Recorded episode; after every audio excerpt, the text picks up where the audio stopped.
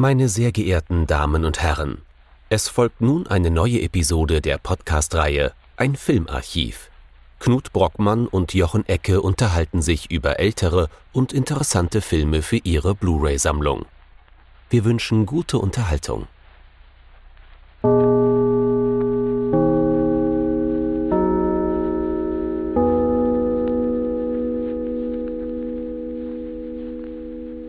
Hallo Knut.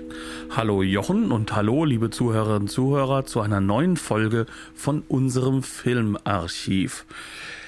Dieses Mal haben wir uns einen Film herausgesucht, weil wir eigentlich nicht unbedingt nur über einen Film, sondern vor allem einen Regisseur reden wollten, der leider gerade verstorben ist, auch wenn er potente 90 Jahre alt wurde, nämlich Nicholas Rogue. Kann man nie motzen eigentlich. Da kann man gar nicht motzen. Also aber, über den Tod an sich kann man natürlich immer motzen. Aber. Ja, aber er hat durchaus ein gutes Alter erreicht der Mann und hat auch ein interessantes Filmerbe hinterlassen, das erstaunlicherweise so ein bisschen mehr ist als das, was man sich so vorstellen würde. Also das ist so ein bisschen mehr, ähm, die Filme erinnert man sich nicht so sehr dran, aber teilweise kommen dann viele, viele Szenen wieder in anderen Filmen zurück, äh, wo man dann merkt, so, ja, der hat aber auch ganz viele andere Leute beeinflusst, obwohl man ihn selbst so ein bisschen ja, aus den Augen verloren hatte. Bis auf so den einen ganz großen Klassiker. Ne? Also ja. wenn die Gondeln Trauer tragen, Don't Look Now, das ist das Ding, das irgendwie jeder kennt.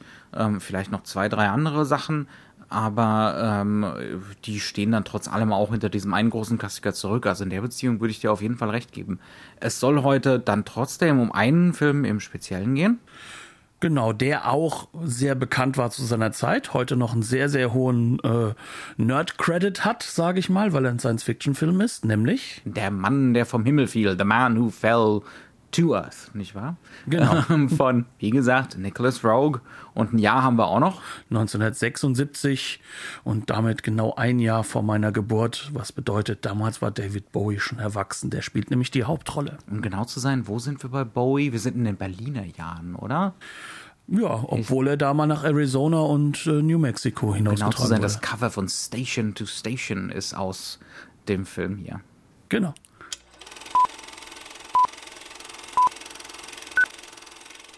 The Man Who Fell to Earth. Und zwar der Kinofilm von Nicholas Rogue. Ähm, eine Literaturverfilmung, das kann man auch noch vielleicht dazu sagen. Ein Science-Fiction-Film, auch wenn man das gar nicht so viel bemerkt während des Films. Nicholas Rogue hat eine sehr eigene Auffassung von Science-Fiction. Ja. Genau.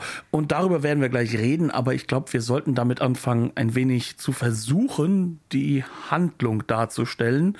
Ähm, jedenfalls das, was der Film so auf der Oberfläche erzählt. Mit der Inhaltsangabe wird sich der ganze Film jetzt erstmal konventioneller anhören, als er eigentlich ist. Denn Variationen von der Geschichte haben wir zumindest, ja, also über die Jahrzehnte hinweg nach The Man Who Fell to Earth immer wieder gehört. Es geht um ein Alien namens Thomas, New, äh, Thomas Jerome Newton, gespielt von David Bowie, äh, das äh, ja, Schiffbruch auf Erden erleidet und äh, dann eigentlich den ganzen Film damit verbringt, gerne wieder wegzukommen von diesem Planeten.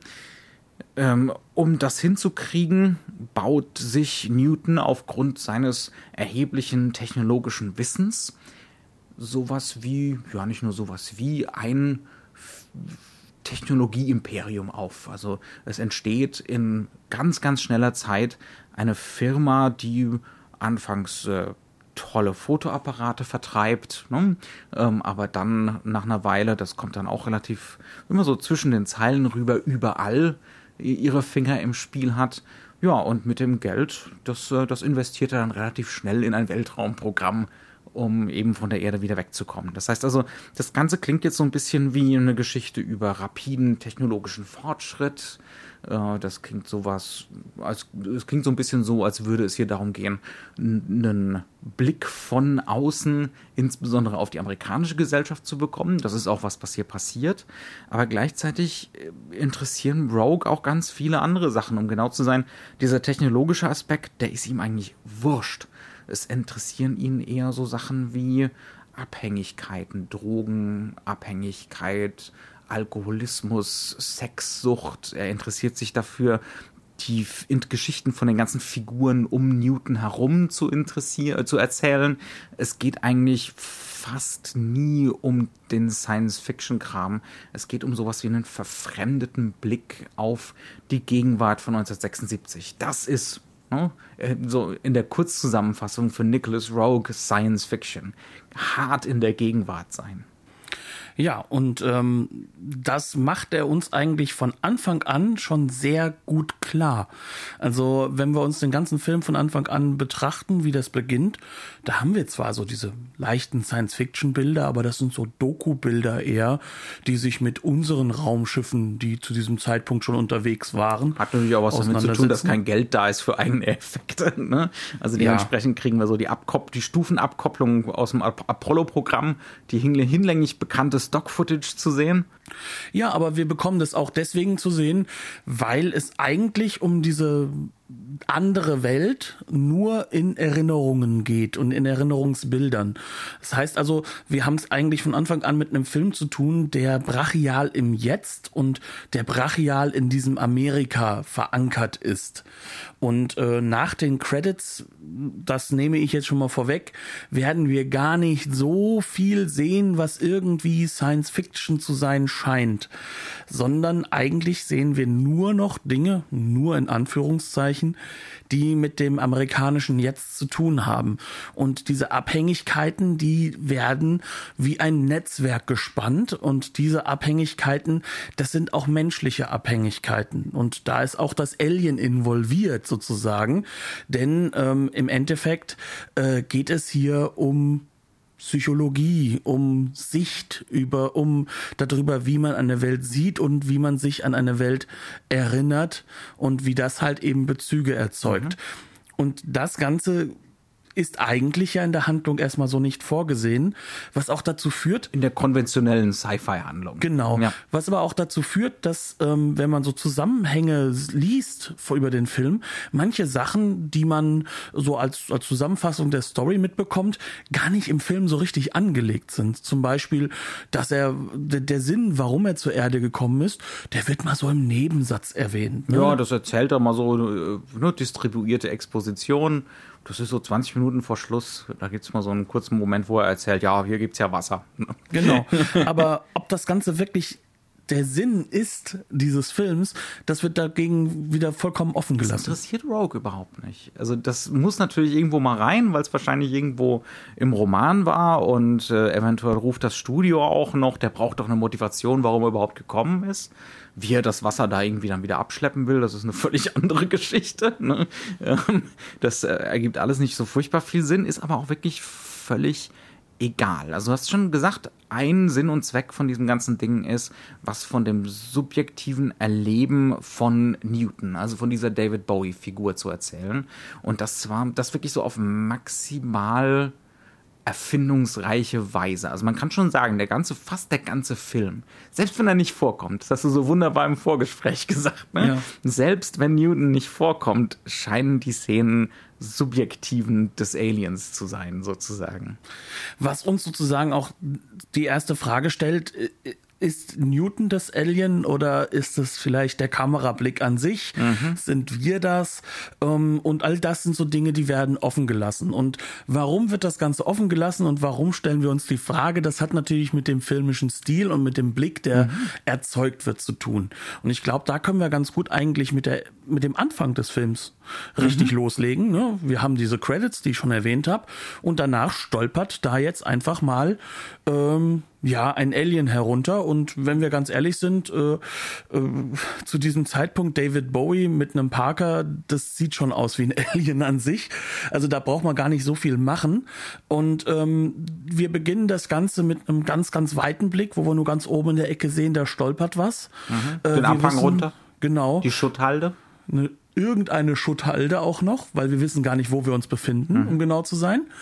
Und ähm, wir sehen ihn, wie er da runterläuft und dann plötzlich von hinten irgendjemanden, der ihn beobachtet.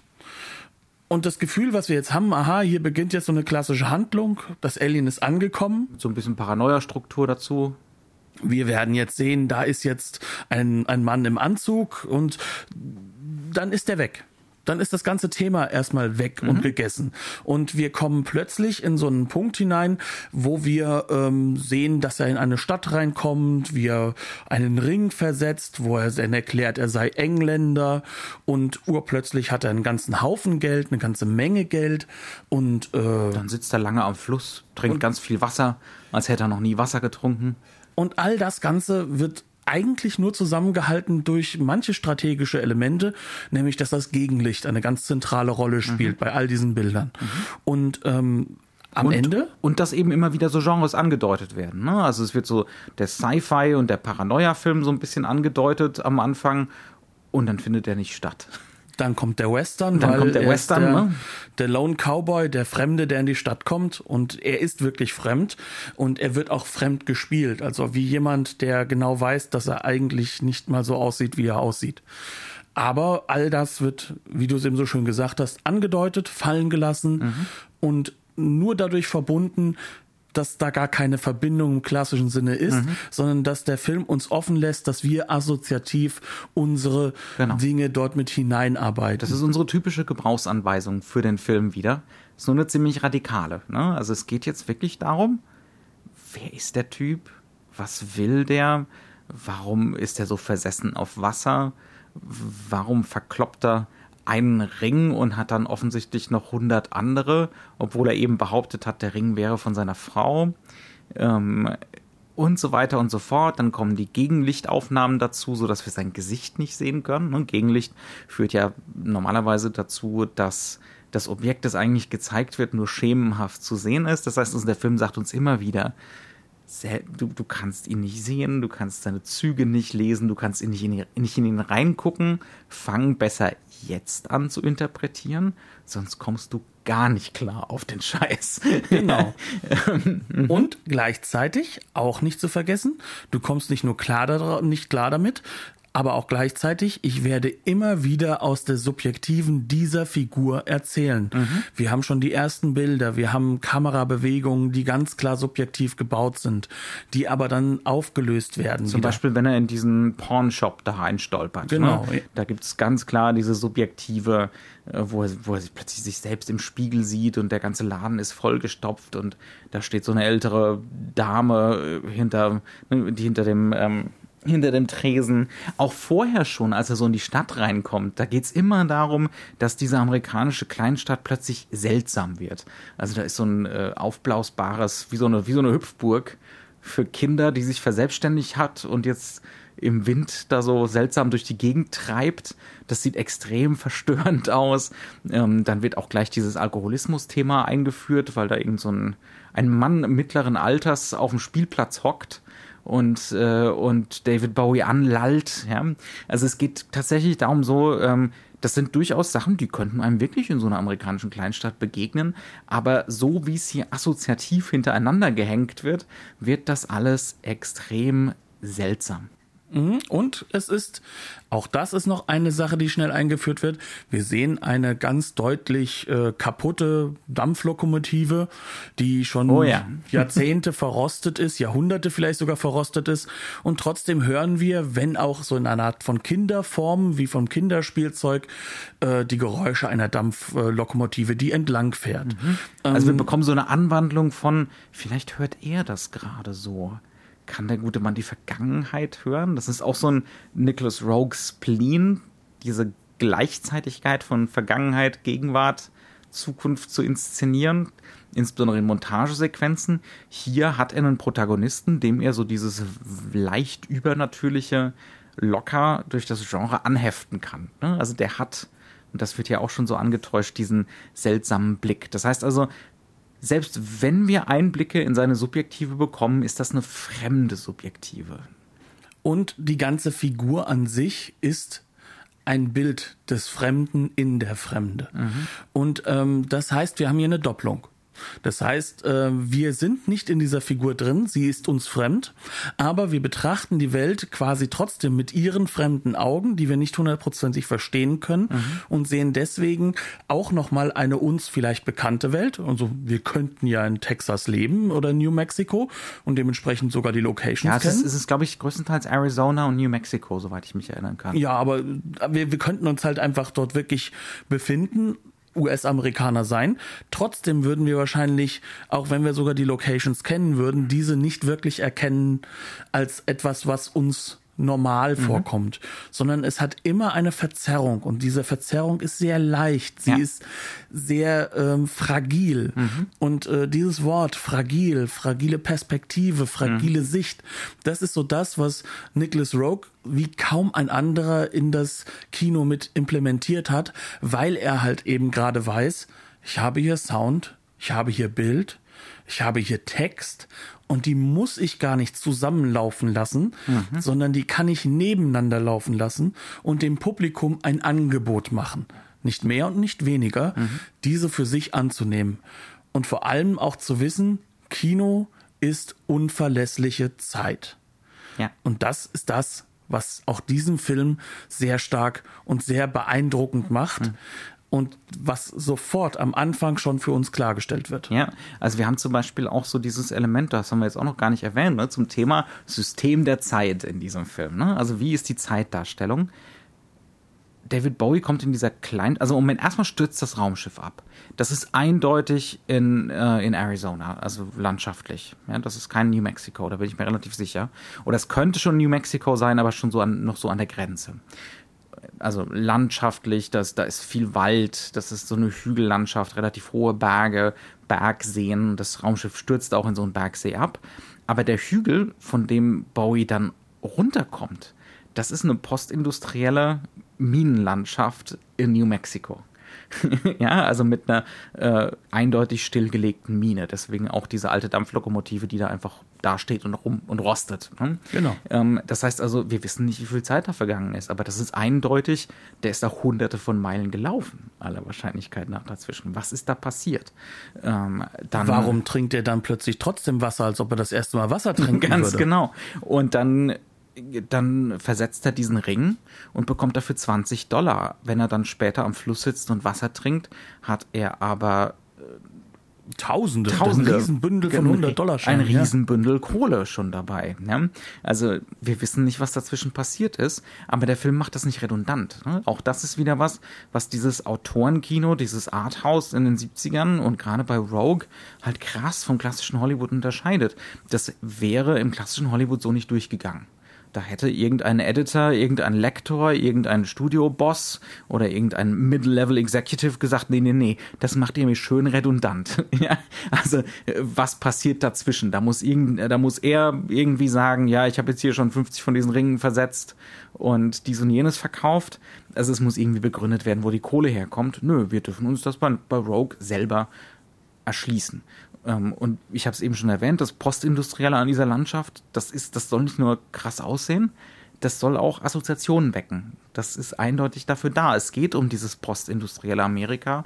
Es geht in diese Richtung von ne, Turbokapitalismus, in die wir uns da entwickeln. Dieses Medien- und äh, Technologie-Imperium, das, äh, das Newton dann da so errichtet, das ist natürlich eigentlich schon ein 80er-Jahre-Imperium. Ne? Ähm, das ist so ein wie so ein Sony-Ding oder sowas, ja, was wir dann eher so bei der japanischen Bubble Economy dann, dann eigentlich schon in den 70ern, das ist ja eigentlich schon, das läuft schon Ende der 70er. Ne? Mhm. Ähm, also, ne, also Rogue extrapoliert hier ganz, ganz krass aus der Gegenwart raus und will auch, dass wir genau das assoziieren. Ne? Und da kommen wir, glaube ich, an so einen ganz, ganz wichtigen Punkt, den wir für uns halt erstmal verstehen müssen, wenn wir diesen Film einordnen wollen oder wenn wir auch Rogue einordnen wollen. Gut, der Mann ist natürlich Engländer, also das heißt, er kommt aus dem europäischen Kino. Ja, das haben wir auch noch gar nicht ähm, erwähnt. Ne? Das ist äh, eine der zentralen Sachen, die wir dazu wissen müssen, welche Art Kino dieser Mann eigentlich macht, in welcher Tradition er steht. Ähm, gleichzeitig befinden wir uns in den 70er Jahren und das bedeutet, wir befinden uns eigentlich mitten in der Phase, in der jetzt gerade zu diesem Zeitpunkt New Hollywood sich wieder in ein klassisches Hollywood-System zurückimplementiert. Der Film ist britisch. Vielleicht reden wir da ja nächste Woche mal drüber. Genau. ähm, der Film ist britisch. Er spielt in Amerika, hat einen britischen Musik-Superstar, mhm. kann man sagen, als Hauptfigur. Drumherum nur amerikanische Charakterdarsteller gefühlt. Mhm. Also unter anderem halt Rip Torn, der eine sehr, sehr wichtige Rolle spielt. Buck Henry ist auch so eine ganz klassische. Die erste große, Reihe der zweiten Reihe. Genau, ja. Mhm. Und ähm, diese Leute ähm, drehen jetzt hier einen Film, der nicht in der Tradition des New Hollywood steht, der definitiv europäisch guckt, schaut auf mhm. diese Welt. Das hatten wir ja auch schon mal vor nicht allzu langer Zeit auch bei uns hier im mhm. Podcast mhm. gehabt, als wir uns mit Point Blank auseinandergesetzt haben. John Burman, auch ein Brite, der Amerika neu sieht. Mhm. Und, und, seltsam ähm, findet und das auch ausdrücken möchte in seinem Film. Genau. Und ähm, hier haben wir dann noch einen Film, der in der Tradition, die du eben schon genannt hattest, das Arthouse-Kino mhm. mit hineinfällt. Und also, also Arthouse im Sinne der 70er, nicht im Sinne von leichte französische Komödien mit vage multikulturellem Einschlag mit äh, Prosecco-Ausschank vorher und nachher. Genau, also das ist ganz, ganz wichtig zu sagen. Wir reden jetzt hier nicht von dem, was jetzt momentan im Kunstkino für das etwas äh, ja schon ältere, gesetztere Bürgertum Heutzutage ist es Arthouse, wenn es ein für ein Publikum über 50 gedacht ist. Genau. Ja. Ähm, das ist halt hier noch ganz, ganz anders. Also wir befinden uns hier definitiv in einem Kinobereich, in dem Arthouse äh, für junge Wilde gemacht wird. Also ähm, man kann das auch vielleicht noch ein bisschen mehr spezifizieren. Dieser Film hat ganz starke Bezüge auf das, was man auch die sogenannten Midnight Movies nennen könnte oder was man halt auch sagen könnte, was so dieses äh, Underground-Kino, dieser Zeit war. Das ist die intellektuelle Version von einem 50er Jahre Science-Fiction-Film, ja. So in der Richtung. Und ähm, da befinden wir uns jetzt und Nicholas Rogue wagt jetzt Dinge, die sich auch in einem New Hollywood nie abspielen würden, weil er nicht durch die Nouvelle Vague äh, in einer Form von einer Autorentheorie, die nach Amerika gegangen ist, beeinflusst ist, sondern weil das ziemlich direkt bei ihm angekommen ist, weil er ähm, in der Tradition eines britischen Kinos steht, das auch seine eigenen Kunstphasen hat und das vor allem auch hier äh, eine Phase hinter sich gebracht hat oder gerade mittendrin ist, wo dieses soziale, realistische Drama ist, gegen das er sich sehr, sehr deutlich stemmt, was nicht sein Kino ist und was auch ihn nicht an Kino interessiert.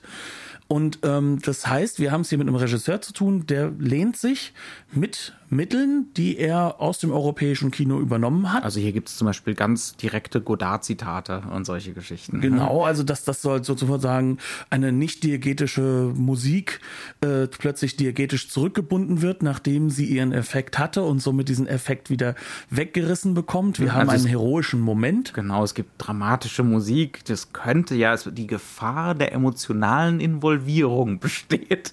Es könnte ja sein, dass das Publikum mitfühlt und dann gibt es einen Schnitt und äh, es wird klar gemacht, nee, kam nur aus der Stereoanlage und das kann man ja auch wieder runterdrehen. Ne? Genau, und das sind halt alles so Aspekte, die werden hierfür benutzt, dass wir jetzt in diesem Kino aus europäischer Sicht uns erst einmal gegen das eigene Kino, nämlich das britische auflehnen, aber gleichzeitig halt auch uns in den USA als fremdes Kino etablieren, das auch ganz klar und deutlich sagen möchte, ich bin hier für die jungen Intellektuellen gemacht, ich habe hier was mitzuteilen, was weg ist von allem, was mit Hollywood zu tun hat und die Rekonfigurierung Hollywoods interessiert mich auch nicht. Ich will gar nicht erst dahin kommen zu einem Punkt, wo ich sagen kann, so wäre Hollywood doch schön gewesen. Mit, mit Howard Hawks könnt ihr mich jagen. Genau, ähm, sondern was ich machen will ist, ich möchte das, was mich am Kino interessiert, brachial durchziehen. Das mhm. ist ein ganz, ganz harter und klar durchgezogener Autorismus Autorism, äh, Autor, Autorismus, also Autorentum. Und es ist auf der zweiten Ebene auch ein Kino, das deutlich macht, ich habe eine Idee, eine mhm. ganz spezielle Idee von Film. Und diese hängt zusammen mit, was ist Zeitlichkeit, was ist zeitliches Empfinden. Und subjektives Empfinden an sich. Genau. Und wie kann ich das verbinden zu einem Kino, das sich wie Erinnerungen und wie Verzerrungen und Perspektiven von Erinnerungen anfühlt, die aber nichts damit zu tun haben, dass hier eine klassische Kausalkette durchgearbeitet wird. Ganz genau. Also die Kausalkette, das macht Rogue immer wieder klar, die dürfen wir uns gerne selber zusammenbauen, wenn wir jetzt unbedingt wollen. Ne? Also wenn das Alien jetzt unbedingt eine Motivation braucht, ah ja, Wasser, ja, beispielsweise. Ähm, oder eben solche Sachen wie er baut da ein globales Imperium auf und das inszeniert Rogue so en passant. Wir kommen mal an der Tankstelle vorbei und da ist dann halt das Logo der Firma und ab und mhm. an fotografiert mal einer mit einem Fotoapparat von denen und dann können wir uns ja selber zusammenbauen, dass der Plan aufgegangen ist, weil pff, das ist, das interessiert mich jetzt einfach ein feuchten Kehricht. Ganz, ja. ganz, ganz einfach ausgedrückt. Das ist genau diese Kausalkette interessiert Rogue nicht. Vielmehr interessiert ihn einerseits diese Subjektivität des Erlebens der Bowie-Figur, aber andererseits möchte er gerne auch eine Erzählweise finden, wie er ganz viele Geschichten erzählen kann. Das ist auch so ein Faktor. Ne? Ähm, wir haben schon mal in einem anderen Podcast drüber geredet, über ein Format, das David Baldwell die, die Netzwerk Erzählung genannt hat. Ne? Also wo ganz viele einzelne Plots, das kennt jeder, diese Art von Film. Stichwort ganz, Robert Altman. Robert Altman, ganz viele einzelne Plots erzählt werden, äh, die Figuren so nebeneinander herlaufen, manche begegnen sich im Verlauf des Films nie, manche begegnen sich per Zufall, trennen sich wieder, aber es gibt keine kausale Konvergenz. Also es müssen nicht am Schluss die Superhelden alle gemeinsam die Welt vor Thanos retten oder so, sondern äh, es geht so um Welthaftigkeit. Und Welthaftigkeit bedeutet in diesem Erzählmodus, dass auch ganz viel nebeneinander herläuft und eben nichts konvergiert oder nur ganz wenig konvergiert. In diesem Sinne ist dann meistens die Kamera auch ein Beobachter, der sich immer umheftet, mhm. auch emotional von der Hauptfigur her umheftet. Mhm. Ja, genau. Also das ist das, was Bordwell Attachment nennt. Ne? Also die Kamera bleibt bei einer Figur, aber dann wechselt sie einfach so fröhlich hin und her, ganz opportunistisch, je nachdem, was gerade eben erzählt werden muss. Und was Rogue hier macht, ist diese Geschichte erzählen in, oder diese, dieses Format nehmen, aber in so einer leicht abgeschwächten Form. Aber in einer Form, die, da kommen wir vielleicht auch noch drauf zu sprechen, sehr, sehr einflussreich sein wird. Ähm, ich habe das mal Nexus-Erzählung genannt. Also keine Netzwerkerzählung, sondern Nexus. Denn diese Bowie-Figur, also dieser Newton, ist hier so ein, so ein Punkt, wo sich alle Figuren treffen. Ne? Also wo, wo, von dem aus ausstrahlen ganz viele einzelne Plots erzählt werden können. Und das ist das, was eben Rogue auch interessiert. Also dementsprechend erzählt er von Mary Lou, gespielt von Candy Clark. Das wird sozusagen die Geliebte von Newton die bekommt ihren eigenen Erzählstrang und ihre eigene Geschichte und ihren eigenen Werdegang, ähm, der später immer mehr wegstrebt ja, von, ja. Äh, von äh, ich vergesse immer wieder den Namen, von Newton.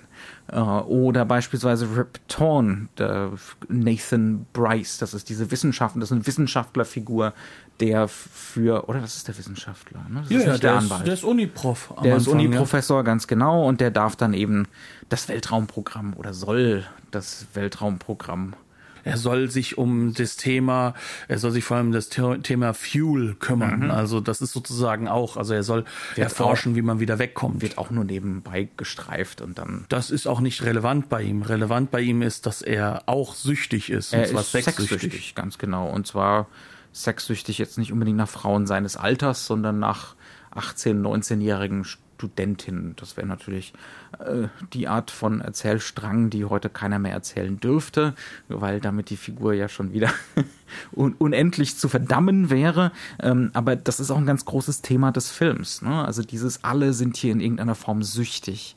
Alle betäuben sich, müssen sich betäuben, weil offensichtlich die Gegenwart nicht zu ertragen ist. Mhm. Ja, also das, darum geht's Rowe ganz, ganz deutlich und das macht auch vor Newton nicht halt. Auf jeden Fall, also das ist so das Erzählmodell. Ne? Wenn wir nicht subjektiv, wenn wir nicht komplett bei Newton sind, dann sind wir ganz oft eben bei diesen Nebensträngen, bei ganz vielen kleinen Plots, Geschichten, die hier erzählt werden, die meistens gar nichts damit zu tun haben oder wo, wo Rogue sich gar nicht dafür interessiert, ob Bryce jetzt wirklich hier äh, ne, die, den, entsprechenden, den entsprechenden Treibstoff entwickelt, damit das Alien vom Planeten wieder wegkommt, sondern äh, viel mehr erzählt, wie Bryce dann zum Beispiel später zu Mary Lou findet. Ja. Obwohl, er, obwohl er überhaupt nicht in sie verliebt ist, aber die werden dann später ein Paar, äh, einfach weil sie beide Verwundete sind. Und sie sind beide vor allem verwundet durch diese Situation, dass sie sich getroffen haben, halt eben in diesem Bereich, in diesem Nukleus äh, Thomas Jerome Newton, der mhm. eben dieses Alien ist, mhm.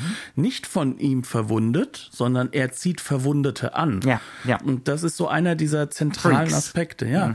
Er ist sozusagen der zentrale Misfit. Mhm. Er ist derjenige, der nicht in dieses System Menschheit und dieses System Kapitalismus, wie er aktuell mhm. dort in diesem Film gelebt wird, hineinpasst. Mhm. Weswegen er auch so perfekt eigentlich den Kapitalismus mit übernehmen kann. Ne? Mhm. Aber Was ja auch zu diesem Zeitpunkt gerade passiert. Die Freaks übernehmen den Kapitalismus. Und oh Wunder, sie können es noch besser als die Kapitalisten. Ja, sie werden zu den richtig harten Kapitalisten. Ja. Ne? Also das mhm. ist halt, ähm, ja, das, das ist auch fast schon ein bisschen prophetisch, weil wenn mhm. wir von 76 weiter gucken, damals konnte noch keiner wissen, dass Apple ein absolutes äh, Weltreich ja, aber diese, diese von dieser Newton-Figur hin zu Steve Jobs auch ultra stylisch, geheimnisvoll, mysteriös. Ne? Also da das Interessante ist, dass äh, die Simpsons 2015 äh, sozusagen äh, The Man Who Fell to Earth mit, äh, äh, mit Elon Musk besetzt ja. haben. Das ja, ist das, äh, äh, eine der wenigen guten Beobachtungen mhm. aus den späten Simpsons-Folgen. Also mit anderen Worten, diese Newton-Figur ist nicht nur positiv. Ne? Nein. Ja. Keine dieser Figuren ist nur positiv oder nur negativ. Und da kommt halt ja auch diese Problematik mit rein mit äh, Nathan Bryce zum Beispiel, weil, wenn wir ganz ehrlich sind, er ja sozusagen ähm, in dieser Einsamkeit, wo er arbeitet und wo er wieder einen Sinn in seiner Arbeit sieht, irgendwo ja aus seiner ersten Sucht geheilt wird. Mhm. Äh, in Anführungszeichen geheilt, denn Sucht ist menschliche Bedingtheit. Und das mhm. ist etwas, was dieser Film immer wieder klar herausstellt. Und das stellt er heraus, indem wir eigentlich immer wieder auf diese Figuren schauen und immer wieder dieses, dieses süchtigen, diese süchtigen Fehler mit entdecken mhm. und diese halt auch mit aufnehmen. Ja. Und, ähm, also bei Mary Lou ist das zum Beispiel, dass sie sich offensichtlich immer wieder die Freaks als Männer aussucht und äh, ne, also das ist so, so ihr. Sie ist ja auch von Anfang an Alkoholikerin schon. Sie ist von Anfang an Alkoholikerin und ähm, äh, hat eben dieses zwanghafte Muster, dass sie sich Beziehungen aussucht, in denen, in denen sie verletzt werden muss. Ja. ja. Ähm, und äh, ja, bei Bryce, der gewinnt dann halt wieder eine Sinnhaftigkeit indem er da, indem er da arbeitet. Die ist natürlich auch nur kurzlebig, aber die entsteht. Ähm, das heißt, also, ja, also solche Sachen werden durchexerziert und diese Plots stehen so ein bisschen nebeneinander und wir dürfen sie miteinander vergleichen. Und erst dadurch erkennen wir diese Gemeinsamkeiten. Die werden nämlich auch oft eher beiläufig erzählt. Ne? Wenn sie überhaupt erzählt werden und nicht nur einfach wirklich gezeigt werden. Ne? Also es gibt auch so Aspekte, die halt einfach auf der gleichen Ebene auch ähm, desorientierend wirken sollen, weil Desorientierung ist eines der zentralen Stilmittel, kann man sagen, dieses Films, weil er uns immer wieder in Räume reinwirft, die wir nicht erkennen können, die wir uns neu erarbeiten müssen. Es ist, um genau zu sein, so, als würde der Film ständig neu anfangen. Ja. Mhm. Und ähm, das alles wird halt verbunden mit verschiedenen Formen der Montage, mit äh, sehr, sehr klaren, wie du sie eben auch schon erwähnt hattest, so, so zeitlichen Montagen, wo es dann halt eben assoziativ wird. Teilweise sind viele innere Montagen dabei. Mhm. Ähm, es gibt abnorm viele Fernsehbilder, denn das mhm. ist eine der Süchte, den Newton nachhängt. Mhm. Er ist definitiv süchtig nach dem Bild dass man sich nach von ästhetischen sich, Eindrücken. Ja, ja, nach ästhetischen Eindrücken, aber auch nach dem Bild, wie der Mensch sich selbst inszeniert. Mhm. Nicht wie er ist, sondern wie er sich auch inszeniert. Mhm. Performance, Verkleidung. Genau, ja. und er ist ja die ultimative Verkleidung, die ultimative Performance. Also so, so, so einer der Aspekte, ähm, äh, dieser Mann ist in diesem Film abnorm häufig sexuell aktiv. Ähm, mhm. Das ist sowieso so eine Auch Sache. So ein Row-Klassiker. So ein Row-Klassiker. Ähm, das Ganze ist nicht pornografisch, weil das Ganze mit all den Fehlern, Ecken und Kanten, die äh, nun mal beim Sex dabei sind. Es ist hässlicher Sex. Ja. ja. Mhm. Ähm, das heißt hässlich, es ist so awkward. Genau. Vor allem, ja. Mhm. Es ist diese Unsicherheit dem Gegenüber, dass man dann doch nicht genau reingucken kann in den, den Kopf des anderen. Mhm. Aber was, was halt zentral an dieser Stelle ist, ist, dass er ähm, sexuell aktiv ist, aber dann, wenn er sich mal als das, was er ist, zeigt, er plötzlich gar keine Sexualorgane mehr hat. Mhm. Ne? Und das, das heißt also, selbst die Sexualität ist eine Verkleidung bei ihm. Mhm. Und ähm, das Ganze zieht sich immer Oder weiter anders. in die Tiefe. Also es, wird, es werden ja schon Bilder gezeigt, äh, immer wieder in diesen Montagesequenzen, wie er Sex mit seiner Frau zu Hause hat, auf seinem Heimatplaneten. Ja. Und das ist ja eher sowas, also die sind auch, die haben natürlich, da ist das eine Fülle von entsprechenden Andeutungen in den Bildern, die Assoziationen an menschlichen Sex wecken. Ne?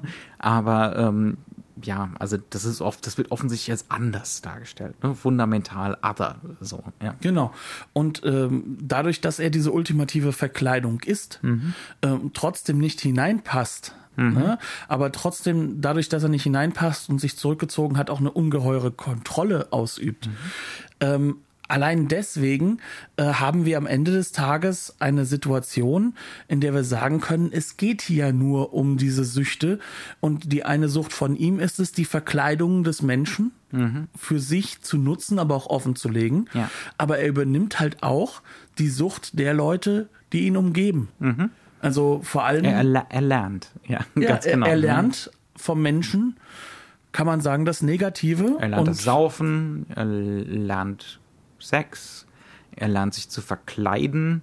Also äh, relativ bald im Film sieht er aus wie Marlene Dietrich in einem von Sternberg-Film beispielsweise. Ne? Er lernt sich auch zu verkaufen. Mhm. Auch das ist ein zentrales Element. Ja.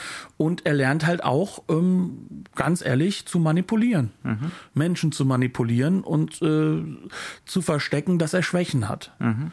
Und das sind so alles Aspekte, die werden wir nicht direkt immer sehen, sondern die sehen wir drumherum, die sehen wir nebenbei. Aber wir werden darauf gestoßen, weil die Sachen, die sozusagen für einen Plot relevant wären, ja gar nicht gezeigt werden. Ja. Ne? Der Aufstieg des Imperiums, solche Sachen, mhm. die sind ja nicht da. Ja. Das Interessante daran ist, diese, ne, diese ganzen Verkleidungssachen, Imitationssachen, irgendwann kommen wir sogar an einen Punkt, wo er diese menschliche Verkleidung gar nicht mehr ablegen kann. Also zum Beispiel die Augen. Er hat eigentlich so seltsame Kontaktlinsen an, das ist zumindest die Behauptung, um irgendwie äh, menschlich auszusehen. Und äh, dann irgendwann kann er sie nicht mehr ablegen. Das ist natürlich auch extrem assoziativ gemeint. Also, und da ist der Film auch sehr postmodern. Ne? Ähm, so, der Film ist eigentlich generell stark, hat starke postmoderne Anwandlung. Da können wir auch nochmal gleich drüber reden nämlich in dem Sinne, als die Verkleidung ist man. Man ist die Performance. Es gibt nichts, es gibt keinen, in diesem Film gibt es eigentlich nichts Authentisches, Echtes. Es gibt kein wirkliches Ich außerhalb der Performance der Verkleidung. Ja, ähm, vielleicht das Leiden. Vielleicht ist das Leiden echt. Mhm. also das ist das Authentische. Ähm, das, das, das, das Leiden an der Gegenwart drunter. Deswegen zündet der Film auch in den Momenten, in denen er eigentlich so ein bisschen konventionell melodramatisch sein müsste, überhaupt nicht, weil Rogue das nicht inszenieren kann und auch nicht will. Also es gibt ja immer wieder diese Erinnerungsbilder von zu Hause. Ähm, ein anderer Regisseur würde da emotional was rausholen, ne? Mhm. Äh, in seinen Erinnerungen an die Familie zu Hause, an die Kinder und so, die dann im Verlauf des Films, wir sind wie immer der Spoiler-Podcast, auch äh, elendig verrecken im, im, Staub des Heimatplaneten, äh, da würde man doch denken, hm, also da müsste ja ein emotionales Potenzial drin stecken. Nee. Äh, für, für Rogue, also der will nicht, aber die Wahrheit ist für ihn auch, äh, es gibt diesen emotionalen Kern, wo er echt ist und wo er wirklich diese Liebe empfindet, nicht. Es gibt nur die Performance. Und das ist auch so ein bisschen der Fehler, einer der das kann man schon so feststellen, ein Fehler, den die Figur macht, nicht irgendwann an, anzuerkennen, dass er jetzt ein Mensch ist. dass er da angekommen ist, dass diese Oberfläche, die er erschaffen hat, dass er das jetzt ist. Ne? Ähm, so fremd sie ihm auch immer noch sein mag, man, er muss es eigentlich annehmen und er tut es nicht zu einem, zu einem ordentlichen Grad. Also das ist auch so ein interessanter Aspekt von dem Film äh, und ein Aspekt, wo man wirklich sagen muss, manches kommt da nicht zusammen. Ne? Also ja. ja. kann da gar nicht zusammenkommen, äh, weil der Zugriff von Rogue eben niemals eigentlich ein emotionaler ist. Nee, es ist ein rein intellektueller Zugriff. Es ist auch ein rein intellektueller Blick, den er hat. Mhm. Und ähm, das Ganze funktioniert bis zu einem gewissen Punkt dadurch, dass er ja natürlich als Kino rein desorientierend wirkt, mhm. dass es keine Montage gibt, die einfach ist. Ja. Es gibt keinerlei Methodik, die einfach ist. Es gibt kein Bild, das nicht auf irgendeine Form bewusst verfremdend wirkt und mhm. gleichzeitig subjektiv ist. Ja. Und das alles, das ist intellektuell durchdacht. Ja, und, und überdeterminiert. Und überdeterminiert, ja. Zugeballert mit tausend Ebenen und keine wird so richtig privilegiert, außer vielleicht halt diese Idee ne, von Verfremdung. Das ist die privilegierte Ebene. Alles soll fremd wirken. Es, der, der, der neue Blick auf das Gewohnte soll ermöglicht werden. Aber was der Blick ist und was für Schlussfolgerungen wir aus diesem Blick ziehen, das macht der Film so schwer wie möglich. Also du, du hattest doch gemeint, du hast ein bisschen nachgelesen, ne, was es so für dominante Lesweisen dieses Films gibt und äh, wir stimmen denen beide ungern zu, oder? Ja, also das, da gibt es Sichtweisen wie ähm, der Film sei eine glasklare Konsum- und, und Kapitalismuskritik. Also es ginge darum nur, dass das Fernsehen an allem schuld sei zum Beispiel.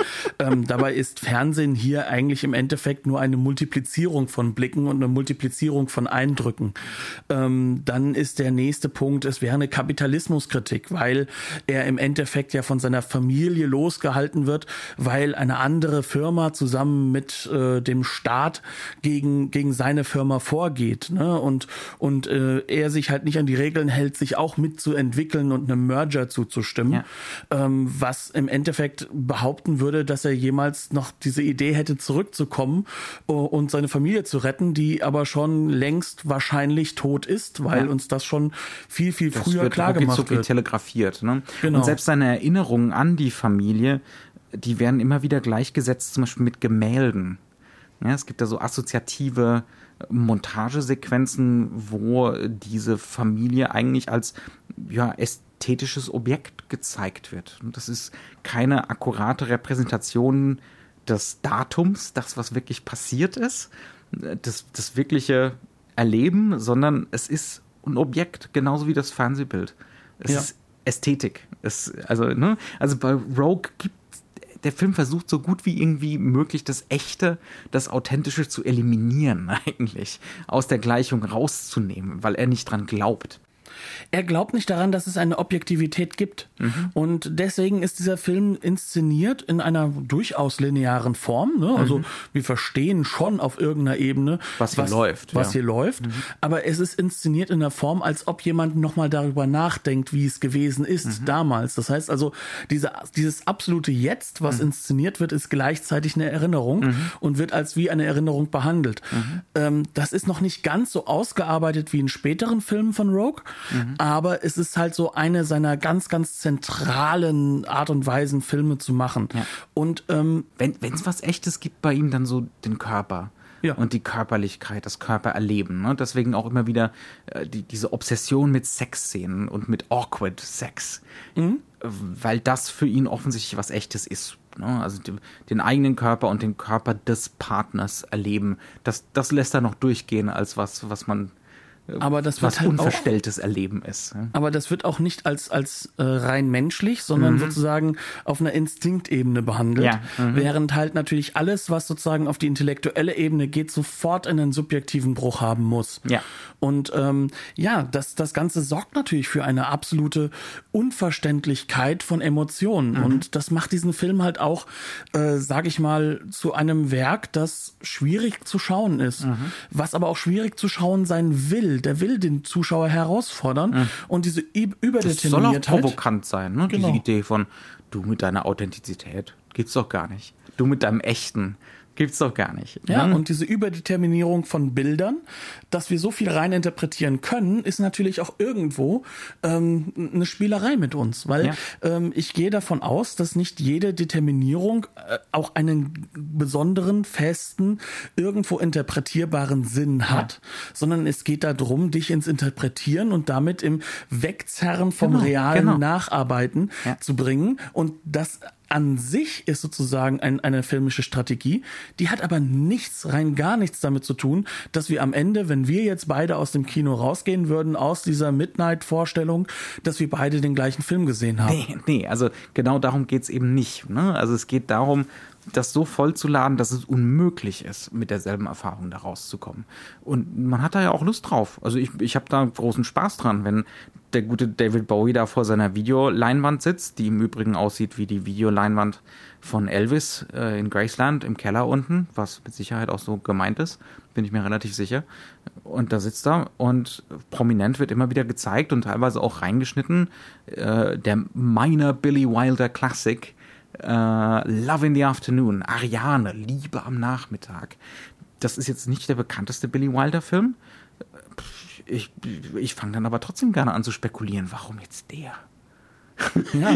Warum wird das denn hier jetzt immer wieder so prominent reingeschnitten? Weil so wirklich hat das mit der Handlung nichts zu tun. Dann fange ich an zu denken, okay, Hauptdarsteller Spencer Tracy und Hauptdarstellerin, die sehr, sehr junge Audrey Hepburn. Geht es jetzt hier um Altersunterschiede und wieder den Professor Bryce mit seinen Studentinnen im Bett?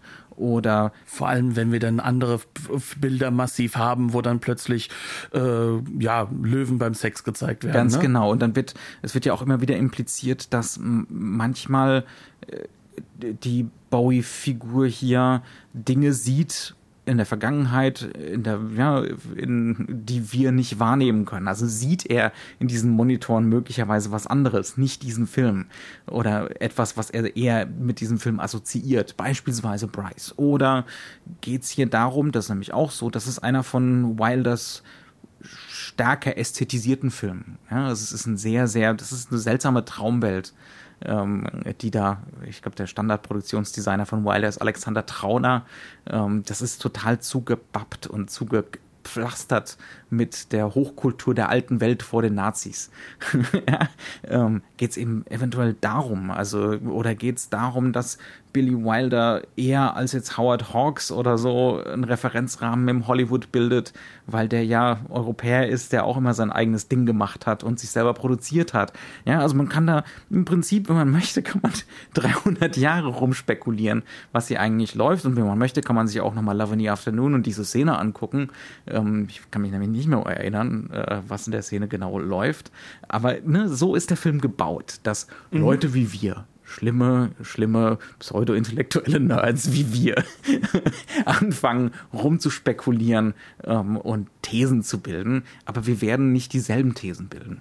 Ja, und da kommen wir eigentlich zu dem Punkt, der auch nochmal richtig spannend ist, nämlich zu sehen, ähm, Nicholas Rogue, steht er für sich? Steht er irgendwo im Nichts da?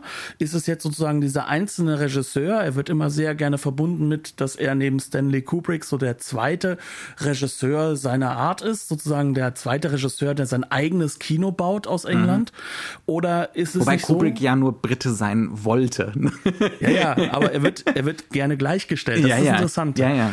Ähm, aber kommen wir zu diesem Punkt, äh, dass wir sagen können, warum ist dieser Film oder warum ist dieser Regisseur so relevant, auch wenn wir sagen müssen, dass natürlich gerade dieser Film nicht so ganz zusammenkommt. Mhm. Nicht so wie Don't Look Now, also äh, wenn die Gondeln Trauer tragen. Einen herzlichen Gruß wieder an deutsche Übersetzer von Filmtiteln. So hieß aber, glaube ich, schon der Roman. Aber es ja, ist ein schlimmer aber, Titel. Ist, ist ein schlimmer Titel. Trotzdem, also wenn, er, wenn wir uns den betrachten, da kommt das zusammen, weil es um die Psychologisierung mhm. von Trauer geht. Ähm, warum hat er trotzdem dann so einen unglaublichen Eindruck hinterlassen und warum wird jeder heutzutage sagen, mein Gott, in den 70ern schon? Ja. Und dann kommen wir da drauf, wo hat sich das Midnight-Kino eigentlich hinentwickelt? Mhm. Und ähm, da finde ich es hochspannend, dass wir sagen können, da sehen wir filmische Mittel und auch, auch ästhetische Optionen, ähm, die wir im heutigen Kino noch wieder sehen können. Aber sowas von. Und wo man gar nicht denken würde, weil so oft reden wir über Rogue nicht mehr. Ne? Nee. Ja. Aber ähm, wir reden sehr viel über Cronenberg. Mhm. Und das späte Werk von Cronenberg zeigt ganz deutlich hin, gerade in den Außenaufnahmen, gerade in der Form, wie man mit wenig Mitteln, mit schnellen Mitteln und leichten Verzerrungen mhm. diese Räume aufbauen kann, die nicht mehr wirklich wirken, ähm, sie zieht unglaublich stark damit rein. Mhm. David Lynch, die Überdeterminierung von Bildern, ja. ist definitiv bei Lynch in den 80er und 90er Jahren. Räume schaffen, aber keine keine Interpretationen also Muster für Interpretationen komplett vorgeben. Ja. Genau, also Slavoj Žižek ist, glaube ich, der Einzige, der behauptet, dass er die Antwort gefunden hat, worum es in Lost Highway geht. ähm, und das sind halt das ist, einfach. Das ist ein sehr guter Vergleich. Ja. Ja, also das ist aber genau dieser, dieser Punkt, der, der da ganz wichtig ist. Und dann haben wir noch Regisseure wie zum Beispiel halt auch wieder aus Kanada Atom Egoyan, mhm. der auch äh, mit diesen Traumbildern, mit diesen mhm. Subjektivierungsstrategien ganz, ganz abnorm arbeitet ja. und sich daran abarbeitet. Aber, und das finde ich ja mit das Spannendste, wir haben ja hier einen ähm, Mann sitzen, der sich nicht nur mit Film auskennt, mhm. sondern der ja seine Doktorarbeit in dem Bereich der Comics hatte. Mhm. Ähm, es gibt halt auch einen unglaublich prominenten Mann, der sich auch damit auseinandergesetzt hat und der Nicholas Rogue als seinen Lieblingsregisseur ansieht und das sieht man in Comics. Wer ja, also wenn wem äh, Alan Moore oder Moore, eigentlich Moore ausgesprochen, ein Begriff ist, der gute Mann, wie du schon gesagt hast, zählt Nicholas Rogue definitiv zu seinen Lieblingsregisseuren, wenn nicht sogar, es ist der sein, der, ja, der größte Einfluss im Filmbereich auf ihn und das merkt man bei Moore unglaublich. Diese Überdeterminierung der Bilder, diese unbestimmte Zeitlichkeit, auch diese Fixierung auf diese Gegenwart der Vergangenheit. Ähm, das findet sich in Watchmen beispielsweise. Auch diese Idee, dass man ein Kunstwerk erschafft oder eine Erzählung erschafft, die dafür gemacht ist, mehrmals rezipiert zu werden. Ne? Also der Mann, der vom Himmel fiel, versteht man viel, viel besser beim zweiten Mal. So in der gute Mann. Hell. Ja, genau. Oder eben Watchmen beispielsweise, aber auch dieses Nexus-Modell. Also, dass wir so eine, einen Protagonisten einfach so als Scharnierpunkt für ganz viele Plots haben, das hat Alan Moore dann auch in die amerikanischen Comics getragen. Zum Beispiel in Saga of the Swamp Thing. Da benutzt er exakt dieses Modell. Also es ist fast schon erschreckend, wie, ich würde jetzt nicht sagen, kopiert das Ganze ist, aber wie eindeutig die Inspiration dafür war. Ne? Also wir wollten darüber jetzt so ein bisschen am Ende vom, von der heutigen Folge auch ein bisschen reden um zu zeigen, Rogue ist noch bei uns. Denn äh, Alan Moore zum Beispiel ist noch bei uns, Cronenberg definitiv, Lynch, all diese Figuren, ne, die vielleicht Christopher Nolan, der das einfach in, in Pop verwandelt das, hat. Genau, ja, ja. Also diese Erzählmuster in Pop verwandelt hat. Ganz genau. Also ähm, in, in dem Sinne, das ist ein unglaublich gegenwärtiger Regisseur, der sich lohnt, jetzt wieder zu entdecken, vielleicht. Genau. Und ähm, das ist für uns, glaube ich, so eine gewisse Einladung auch, sich nicht nur mit dem Regisseur selbst, sondern halt auch mit seinem Umfeld, mit dem Kino, aus dem er kommt, zu beschäftigen. Mhm. Denn das ist wiederum das ganz, ganz Spannende und Interessante. Ähm, wir vergessen immer so gerne, dass die heutigen oder dass, dass die radikalen Filmemacher, die, die, die sehr weit von uns weg sind, äh, es gibt ja auch so Leute wie mich, die durchaus ihre Probleme haben mit manchen Kunstregisseuren, weil es uns auch manchmal ein bisschen annervt. Wir haben, ne? wir haben beide vorher gesagt, äh, der Film hat uns jetzt emotional nicht sonderlich berührt. Genau. Trotzdem, genau. trotzdem war er aufregend. Eben, und ähm, er ist es nicht nur als Film selbst, sondern er ist es halt einfach, dass solche Optionen, solche Elemente, neue narrative Punkte zu finden, die halt gerade in den 70er und 60er Jahren in diesen Midnight-Kinos halt auch gefunden wurden, ähm, dass man die heutzutage als in Anführungszeichen simple mhm. Popkultur in Form wie bei Christopher Nolan findet. Man findet sie aber auch bei Regisseuren, die uns begleitet haben mhm. im späteren Sinne. Cronenberg, Lynch. Mhm. In meinem Falle sogar auch Atom Egoyan. Auch mhm. wenn ich nicht alles von ihm toll fand, finde ich diesen Mann immer wieder, hat eine unglaublich aufregende mhm. Form des ja. Erzählens. Und das Ganze findet sich meistens eben bei diesen etwas verkopften anderen Leuten oder bei den radikalen Schmuddelkindern. Ja. Das sind sozusagen so diese beiden Elemente, durch die sich Kino auch erneuert. Mhm. Und das ist etwas, was man vielleicht mitnehmen kann, was Nicholas Rogue auch eben wie kaum ein anderer Regisseur zeigt. Obwohl er selbst so eine Art Regisseur ist, der heutzutage fast mehr in so Kreisen von anderen Regisseuren, also bei Filmemachern, mhm. noch gewahr Filmmakers, ist. Filmmaker kann man schon sagen. Ja. Und damit denke ich, haben wir es. Sind wir durch, sind ja. wir durch. Ähm, wir haben den Film äh, auf der Studio Canal Disc gesehen. Ich habe auch die Criterion Blu-ray rumfliegen, aber die ist äh, am Code A, also Amerika. Dementsprechend, äh, wir haben da ja eine eiserne Regel, dass wir uns da zurückhalten. Die Filme sollen leicht zugänglich sein. Dementsprechend, man kann es auch auf äh, Amazon Prime kostenlos, also pseudo kostenlos sehen, wenn man seinen Amazon-Obolus an unsere, äh, an unsere Feudalherren entrichtet hat. Ähm, ja, das ist auch eine sehr gute Newtons Möglichkeit. Erben, ja, ja e-, exakt. Äh, Jeff Bezos, äh, keine Frage. Das sind alles Aliens, keine definitiv. Ähm, ja, also es gibt vielfältige Möglichkeiten, sich das anzugucken. Leicht zugänglich, in schön restauriertem Bild. Gerade jetzt im Nachgang ein paar Wochen nachdem man den Verlust, den Herrenverlust von Nicholas Rogue verkraftet hat, äh, sollte man das vielleicht mal tun. Und wenn man sich die mal angeguckt hat, vielleicht auch doch mal durch seine eigene Blu-ray oder DVD-Sammlung durchgehen und schauen, hey, das war ein Film, der ist deutlich davon beeinflusst, hätte ich jetzt gar nicht gedacht. Mhm. Dementsprechend Film, Filmwissenschaft oder Filmhistorie. Stilgeschichte. Stilgeschichte kann unglaublich viel Spaß machen. Mhm. Und ähm, sie macht auch Spaß, ohne dass der Film so wirklich zusammenkommt an manchen Stellen. Ja. Ja.